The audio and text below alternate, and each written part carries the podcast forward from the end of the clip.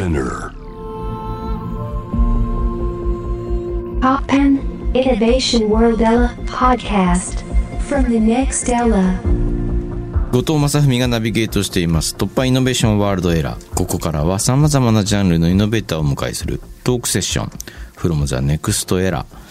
対話の中からイノベーションの種を導き出します。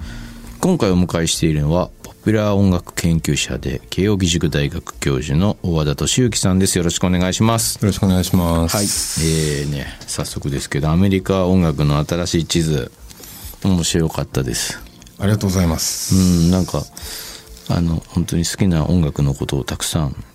語られていて、あ、そういうふうに、なんていうか読み解いたらいいんだみたいな、なんか割と僕とか、まあその、社会的な関わりとか、そういうことは考えないわけじゃないですけど、まずサウンドとして楽しむみたいなところが入り口にあったりするんで、そうそう。すごい面白かったですね。うん。アメリカは割とその社会とのつながりが比較的見えやすいというか、やっぱりトランプが当選するとこう、テイラー・スウィフトとか、まあ、ラナ・デル・レイとか、はいはい。こう割と直接影響を受けるというか、なんていうか、まあ、う影響を受けるっていうか、まあ、それに対して自分がどういうふうにリスポンスするかっていうアーティストがたくさん出てくるのでそういう意味では、まあ、あの書きやすいといえば書きやすいんですよね。うん。テイラー・スウィフトの件で言えばあのネットフリックスで映画も見てはい。あのミス・アメリカーナでしたっけ？あの本当にあの自分でその初めて社会的なツイートをする時のなんかね、映像とかね ついにしたわみたいなこんなお彼女にとってはこんなに大事大事だったんだみたいなことが垣間見れたりして。もともとやっぱりナッシュビルでそのカントリーミュージックっていう比較的こう保守というか共和党色の強いところから出てきたのでやっぱりその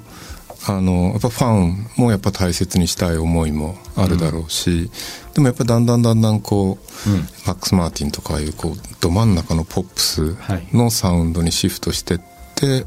でまあ本にも書いたんですけど、まあ、トランプが当選したことで、逆になんていうかこうリベラルなメッセージを発しやすくなったというかもうここまで排外主義的ではいはい。こう女性差別的なことを言う人だったらぱり私もちゃんと言わなきゃいけないっていうあのもう少し例えば共和党がこう中道保守的ない人だとあのそういうメッセージもなかなか出しづらかったかもしれないかなっていうふうにも思ったりしたんですよね。なるほどね。僕いナッシュビルって一度行ったことがあるんですけど、はい。自分のアルバムのミックスで。おおなんか初めてアメリカに来来たって思いました、うん、僕も実はそんなにないんですけどあそこすごく面白い街ですよね、あの実はそのテネシー州の中でナッシュビルだけはもう民主党支持。あの赤い州の中で唯一青い街っていうふうに言われてて、だからナッシュビルのいわゆる音楽業界のど真ん中の人たちはもう実はリベラルな人もかなり多くて、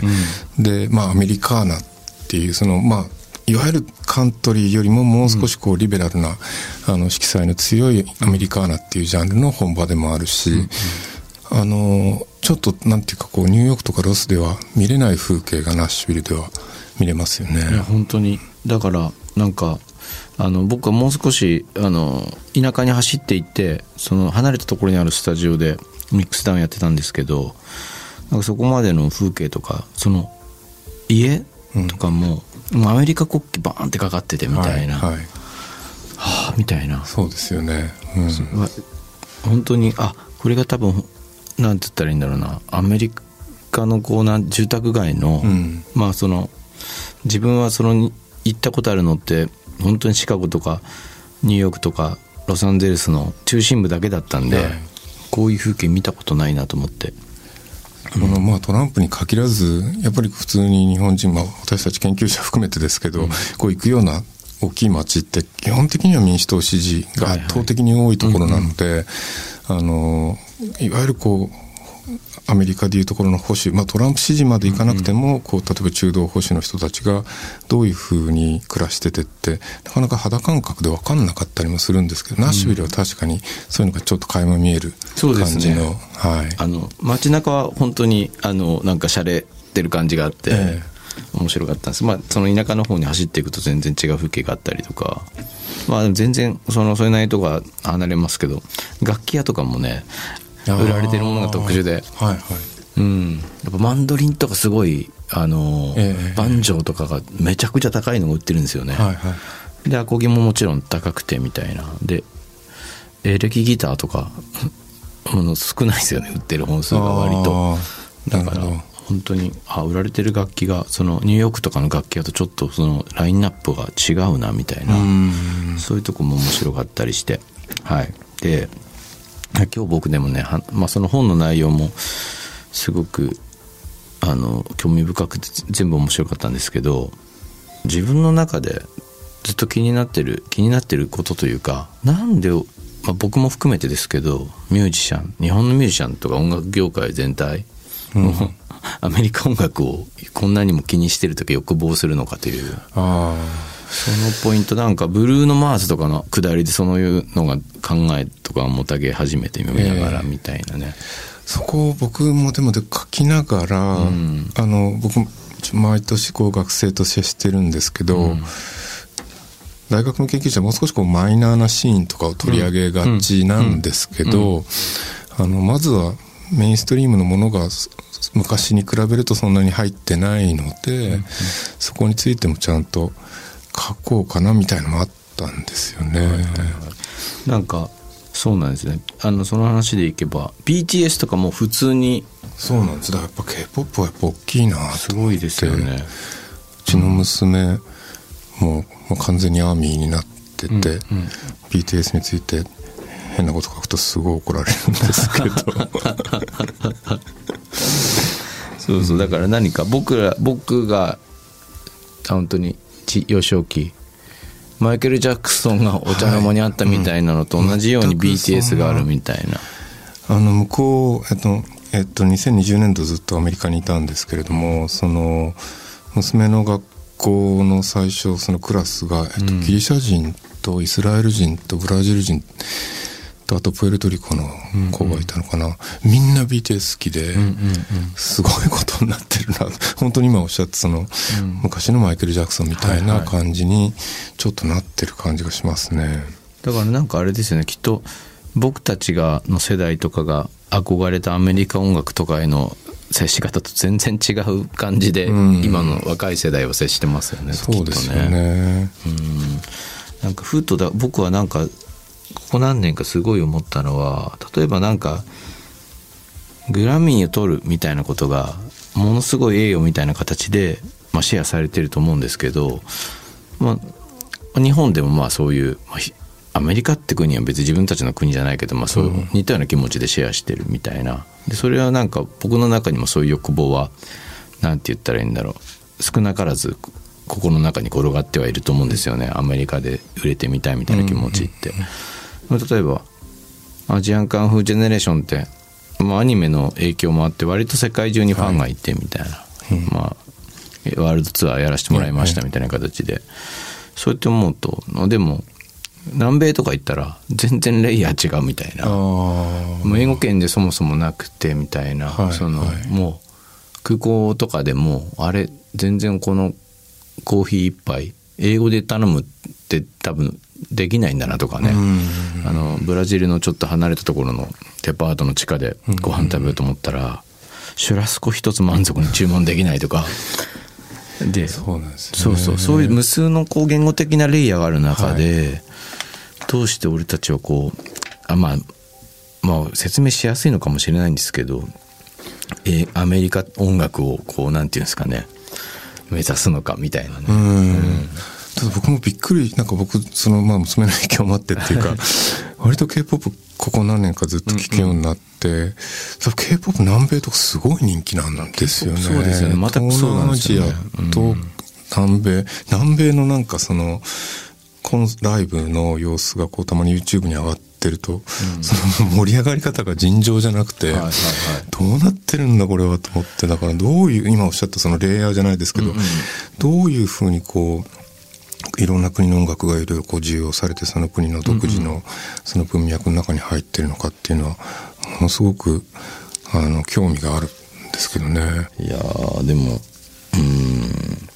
あと面白かったのは何どこかなめこの本で。チャンス・ザ・ラッパーのところは結構ねあの読み食い入るように読みましたね。チャンス・ザ・ラッパーは好きであのー僕その後書きに書いた通り最初にこの本の依頼があった時は、まあ、トランプが当選して、うんうん。でまあ、ちょっとコラム3回ぐらい連載で書いてくれって言われたのが最初だったんですけど、その3回書いてる最中にこれもしかして、まあ、コラムの連載っていうよりももう少しこう本になるかなって思ったのは、うん。まあ、個々のアーティストの活動もそうなんですけど、はい。こう、えっとランキングに関してあの書いた章があったりつまりストリーミングにこう、はいはい。どん2010年代ってこう、えっとシフトしてって、まあ、よく言われるようにこう音楽が所有するものからアクセスするものになっていったってこと。でこれは割と多分音楽業界にとって大きな出来事で,、うん。でアメリカの音楽史振り返った時に1920年代から40年代にやっぱラジオが出てきた時に、こうアーティスト側と,、えっと演奏家と、あと出版社ですよね、その著作権の管理をしてる人たちがもうバチバチでこう争って、でボイコットしたりあのラジオ局から曲流さないとかもう散々揉めて、20年ぐらいかけてやっとラジオっていう新しいメディアにこうアジャストしたってことがあったんで,、で95年にインターネットがまあ元年だとするとやっぱりこう20年近くかけてインターネット最初あなんか違法ファイルシェアリングとか、うんうんうん。あとダウンロードとかいろいろあって、でまあいろいろあったんだけどもストリーミングにまあなんとなくとりあえず今落ち着き,、落ち着きつつあってっていうフレームワークがあると少しこう本にしてもいいのかなその中で各アーティストがどうい。うふうに言ってる、でそこで今あの戻りますけどもあのおっしゃったチャンサラッパーっていうのは、えっとどんどんどんどんその CD 脱 CD からはいそうですライねブに、うんで CD がなんかこうライブに人を呼ぶためのプロモーショングッズ的な扱いになっていて、あのーこれはすごいなと思ってる時に、まあ、最終的にはコロナが来て、うんでストリーミングが定着してってこうなんかまたもう23回シャッフルされた感はあるんですけど、その意味でもチャンスラッパーってすごく大きい2010年でそういう意味でメディア的にもこうそうですね。えー大事な人だなと思って。音楽とその入れ物という意味でのメディアって考えてもものすごくチャンスラッパー、ね。アルバム出さないままブレイクしたりとかそのええ。しフィジカルをね出さないままとか、あとでもその配信の話でいくといわゆるある種のこうラジオから始まったようなジャンル分け？白人しか聞かないジャンルとか、黒人しか聞かないジャンルに名前がついてジャンル分けされてたものがその配信によってその分け方どうなの？みたいな。そうなんですよね。いや本当に最初はコミュニティの中のレコード店で、はいそれをこう何十ぐらいこうこうモニターしててでそこで売れてる曲を一応こう並べればよく、よかった。だから逆に言うとその黒人コミュニティの中でも、白人のミュージシャンの曲がヒットしてれば、それは R&B チャートに乗っかってたわけですよ、はいはい。でそれはなんていうかある意味でフェアなというか、あんまりこう業界がこう恣意的にこうジャンルを操作しない形で、コミュニティの思考が反映される形になってたんですけどやっぱストリーミングになってそれができなくなって、そうするとまあビルボードしかあるいはもっとその音楽業界全体がこう割と恣意的にジャンル分けをせざるを得なくなってきて、うんうんうん。でそれが一番出てしまったのがあのリルナズ X のあのオールタウンロードっていう、アフリカ系のラッパーがカントリーっぽい曲をやって、うん。うん。でカントリーチャートで上がって19位ぐらいまで行ったんですけど突然消えて、うん。何事だってなった時にやっぱりこうナッシュビルのカントリーの大御所の人たちがちょっとこういう曲はあの良くないんじゃないかと。まあ、噂にしか過ぎないんですけど、とにかくカントリーチャートから外されてしまってでも結局彼はそこでマイリー・サイレスのお父さんのビリー・レイ・サイラスに声をかけて、あのビリー・レイ・サイラスカントリーミュージシャンなんですけどもそこでフィーチャリングして、もう一回リミックスして出したらそれが19週連続1位を取ったっていう、まだこういうところもアメリカっぽいといえばアメリカっぽいっていうかうん。こうアーティストがこう業界とこうなんていうか割と目に見える形で戦いながら結果的に1位を取っていくっていう、うん、なんかね日本だとそういうジャンル分けってもっとなんていうんですかね本当にそういう政治的なものと関わってる感覚とか社会的なものと関わってる感覚ないんですけど、あんまり。そうですよね、うん。だから R&B とか普通にポなんていうんですかカジュアルに使いがちですけど、うん。こうやって本の中で紐解かれていくとあ結構なんて言ったらいいんだろうな。なんていうんですかね。排他的な感じもするというか、うん。そのリージョンを、まあ、レースで作ってる感じっていうかその、うんそういう分け方とかも見えてきて。いや本当にまさに本当これは偶然なんですけど結局この最後の2章を書いてる時に、まあ、アメリカに行ってでブラック・ライブズ・マター運動が起きて、うんでその構造的差別の撤廃システミック・レイシズムって言葉がすごいたくさん言われるようになって、でこのシステミック普通のレイシズムとシステミックってどう違うのかシステミックっていうのも私たちがもう意識もしないぐらいうん。社会の制度に根付いてしまっているある種のこう差別的な構造。例えば、タイラー・ザ・クリエイターがそのグラミー賞を取ってで取った時はありがとうとか言ってたんですけど、そのバックステージでうん。本当のこと言うとなんで僕のこのアルバムがそのポップス部門ではなくて、うん。そのラップ部門に、えっとノミネートされたのか実は納得がいってないっていう話をして、でそうするとこうアフリカ系の人たちがじゃあいわゆるこうリズムブルースとかラップっていう部門を与えられて、うんうん。でその中でなんていうかこう1位を決めるみたいな感じであまりこうポップス部門いわゆる王道の部門で、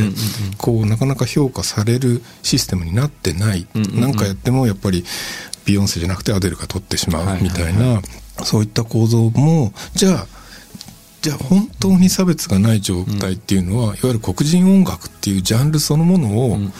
私たちが取っ払ってしまうことが差別がない状態なのかっていうとそれもちょっとなかなか難しくて、そうするとじゃあ音楽業界におけるそのシステミックレイシズムっていうのを、それをどういうふうにこう今よりもより良い形にしていくのかっていうのはかなりややこしい話で、その黒人音楽っていうジャンルを僕たちももうほとんどなんていうか前提として、うん。あの享受しててでしかも、はい。むしろポジティブにそうですね。かっこいいとかうんうんうん。っていう形で思ってるけれども、タイラーみたいにいやもうもちろんヒップホップ的な手法を使ってるけれども俺はこれをポップのアルバムで作ったからポップの領域で消化してほしいんだっていうアーティストが出てきたり、さっきのリルナーズ X がいや僕はアフリカ系だけれどもカントリーラップをやったんだって言った時に、それをどういうふうに評価してでリスナーもどういうふうにそのいわゆる人種みたいなものとどこまで意識してしないで聞くのかっていうのは、そんなに簡単に答えが出る話ではないっていう。うん。めちゃくちゃ複雑な話ですよね。うん。全く簡単じゃないなって。だからその簡単に使ってる、まあ、そのアーバンミュージックみたいなのが問題になったように、はい。そうですそうです。はい。すごい本当はセンシティブなことなんだなと思って、えええなんかそここ何年か考えをなんか改めさせられるというかそんな感じがします本当に。はい。ここでじゃあ1曲いきますけどもチャンス・ザ・ラッパーにかけたいな。カラーリングブックっていういいですよね。すごい感動して、ええ。ゴスペルなんでこんなになんかその祝福された気持ちになるんだろうみたいな、うん。まあ、それはゴスペルなんだからだって言われたらそうなのかもしれないんですけど。でもあの時やっぱチャンス・ザ・ラッパー2000あれ16年かな。16ですはいあやっぱブラック・ライブズ・マターが大きかったと思うんですよね、あの13年14年ぐらいから、あのやっぱスマートフォンでこう毎日のようにこう白人警官による黒人に対する暴力が、あの僕らももちろん活字では知ってて、でそういう状況があるってことは何度も何度も読んでるわけですけど、はい本当にスマートフォンによって毎日こう YouTube とかにリアルにこう警官による、暴力が可視化されるっていう状況多分初めてで、僕もちょっとあの頃言葉を多分これをずっと毎日見なきゃいけないアフリカ系の子供たち、うんうんうん。それをこう誰がなんか温度を取ったわけじゃないんですけどもやっぱこう非常にこうアフリカ系のアーティストがゴスペルを参照したアルバムを結構作り始めて、あのやっぱコミュニティの今おっしゃった祝福とやっぱり癒しみたいなものがいろいろ必要とされてたのかなとか思ったんですけどね。はい。うん。じゃあ一曲とお届けしたいと思います、えー僕が選んだのはそのカラーリングブックの1曲目ですね「All We Got」もうこれ本当に何ですかねミュージシャンとしても何ていうんですかね新しいこう時代のことをもう歌われてるようなこう、まあ、チャンスのまあなんていうんだろうこれはなんてエントリーだみたいなことを歌っててみたいな、そのまあ自分のデビューデビューっていうかこうまあなんか興奮とかもあると思うんですけどそうさその「ミュージックオールウィーガット」ってなんか繰り返されるっていうか、あの俺たちが手に入れたものだみたいな、ええええ。そうそう。そういうのをなんかこのフィジカルをリリースしないで 歌うのがすごいなんか象徴的だなと思って感動したんですけどはい。じゃあ聴いてください「チャンス・ザ・ラッパー」で「オール・ウィー・ガット」突版イノベーションワールドエラー後藤正文がナビゲートしています。今回の「From the Next Era」はポピュラー音楽研究者で慶應義塾大学教授の小和田敏之さんです。後半も小和田さんの本から音楽で紐解く現代アメリカの実態そして小和田さんが今活躍されているステージの扉を開けた突破ストーリーについて伺っていきます。はい。でももう随分ね長いこと話してしまいましたけれども。でもブラック・ライブズ・マターってまあそうです当時アメリカでた体感されたってことですもんね。いらっしゃって。私がその、まあ、大学の教員10年に一遍ぐらい在外研究っていう年をもらえて、たまたまその2020年4月からだったのでああじゃあもう3そう月に渡米してですぐコロナでロックダウンになって、でもう大学全然入れなくなって、まあ、しばらくこう、ちょっと日本よりだいぶその時状況がひどくて、僕がいたボストンでも1日1日200人ずつぐらい亡くなってたのかな。でそれがこう数ヶ月続いて5月末にあの例のそのジョージ・フロイド氏がその白人警官にこう首をこう膝で押し付けられてって、あれが本当9分近く押し付けてたと思うんですけど、それがずっとこう、まあ、ネットでもテレビでも報道されて、ブラック・ライブズ・マターが再燃したわけです。あのとでも本当にすごかったというかまあと言っても僕ずっと家にいたわけですけど、あの時のなんていうのかな。やっぱこうアフリカ系のコミュニティのこうい怒りみたいなものの、ちょっとすごかったですね、はい、うん、としか言いようがない。でその前にあのそのコロナでロックダウンしてでトランプがその武漢ウイルスとか言い出したのでちょっとこうアジア系に対する、あの風当たりも少し強くなって、まあ勝手に思ってただけかもしれないんですけどやっぱこう小さい子供2人連れてやっぱまあずっと家にいるわけにいかないのでこう散歩とかしに行くと、ちょっとこう避けられるみたいなのもやっぱりあったのでそれにこうアフリカ系のブラック・ライブズ・マターが重なった形で、ちょっとすごかったですね。5月末6月7月ぐらいは。自分の子供の頃のニュース見てた記憶とかを呼び起こすと、まあ、割とこう暴動の映像とかそういうのが思い浮かぶんですけどでもなんかそうブラック・ライブズ・マター関連の本とかを読んでるとなんていうかまあブラック・ライブズ・マター批判みたいな人たちもいますけど、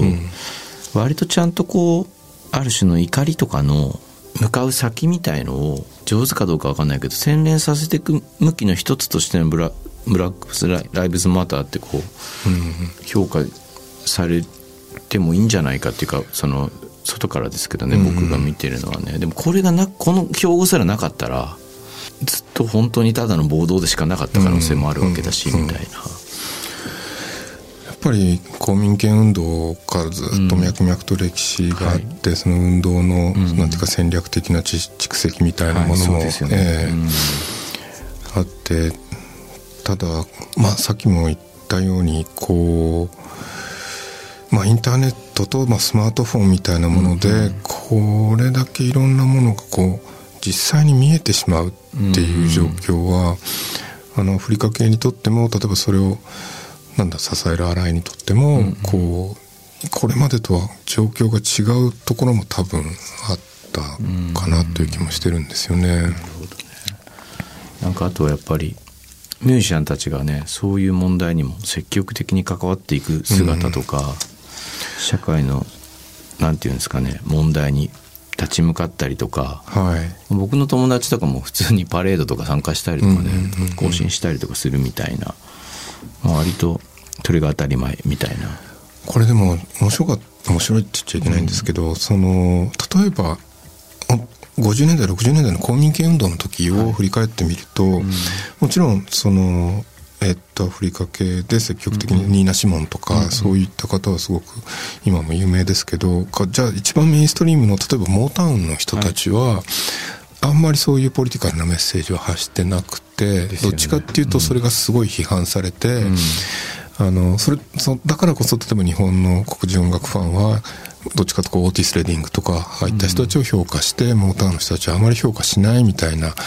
感じだったのが、まあ、さっきの話と続くんですけど多分ここ数十年の間に音楽業界の中でもさっき言ったそのアフリカ系アメリカ人音楽のユニットは非常に力を持つようになって。でそのエグゼクティブっていうかそのトップにアフリカ系の人がちゃんとつくようになって決定権を持つようになったので今回そのいわゆるビルボードのチャート1位を取るようなリル・ベイビーとかダ・ベイビーとかああいったこう一番メインストリームのラッパーの人たちがすぐこう運動のえっとアンセムみたいな曲を作ってっていうのは逆に言うとそのここ数十年のその公民権運動の成果でもあるというかあのでしかもやっぱヒップホップって反射神経割と問われるので、運動があったらすぐそれをこうビデオに取り込んだりとか、あの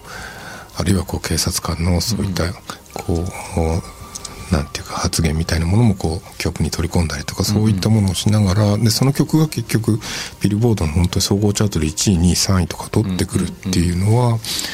実はこの時代の流れっていうかここ数十年の公民権運動の成果でもあるんだなというふうその後にじゃあ何があるのかってさっき言ったようにまた難しいわけですけど。面白いお話ありがとうございました、えいはいまだまだ全然もっともっといろんな話聞きたいんですけどあのここであの最後にですね、えー和田敏之さんが今のステージの扉を開いた突破ストーリーを振り返ってみたいと思うんですけれどもはい突破ストーリーというのを。パストーリーになるかどうかわかんないんですけど、この本を、ん。えーっと実は書く。この本の中では取り上げてないんですけれども、多分僕が2010年代を振り返って一番聞いていたのは多分フランク・オーシャンで、でフランク・オーシャン2016年に「ブロンド」ってアルバムを出してるんですけど、多分夏だったんですよね。でその時にブロンドずっと聴いてて、秋もずっとそのアルバムを聴いてたらトランプが当選して、でその自分の中でこうフランク・オーシャン的な曲が流行るのと流行るっていうか聴いてるのと、トランプがこう当選してアメリカっていうのがこうちょっとなかなかうまくこうこう理解できない時が続いてて、でその理解できなさみたいなものが結果的にこの本をまとめる、あの力になったというかずっとだからこの本を書いてる最中も実は取り上げてないんですけどもフランク・オーシャンずっと聴き続けてたっていうのがあるので、えっとこれ「ソロ」っていう曲で、こう要するに一人で、まあ、あのご存知の通りフランク・オーシャンにその前のアルバムを出したタイミングで、まあ、バイセクシャルであるってことをカミングアウトして、はい。でもそのなんていうかつ次のアルバムでこう一人でああること一人であいてでそこになんていうのかな。あのいろんな連帯をするにしても、その一人であってそそこの孤独とでもこう人とのつながりを求めるみたいなものが一番この曲に現れてるような気がして、でそうですね。あのまあさっきも言いましたけれども取り上げてないんだけれどもこの本のいわゆるなんていうか BGM にずっとなってた曲うん。ですね。というわけでじゃあ大和田さんを支えた突破ソングお届けしたいと思います。フランク・オーシャンでソロ「はい、from the next era」今回はポピュラー音楽研究者で慶應義塾大学教授の大和田敏之さんをお迎えしました。ありがとうございました。ありがとうございました。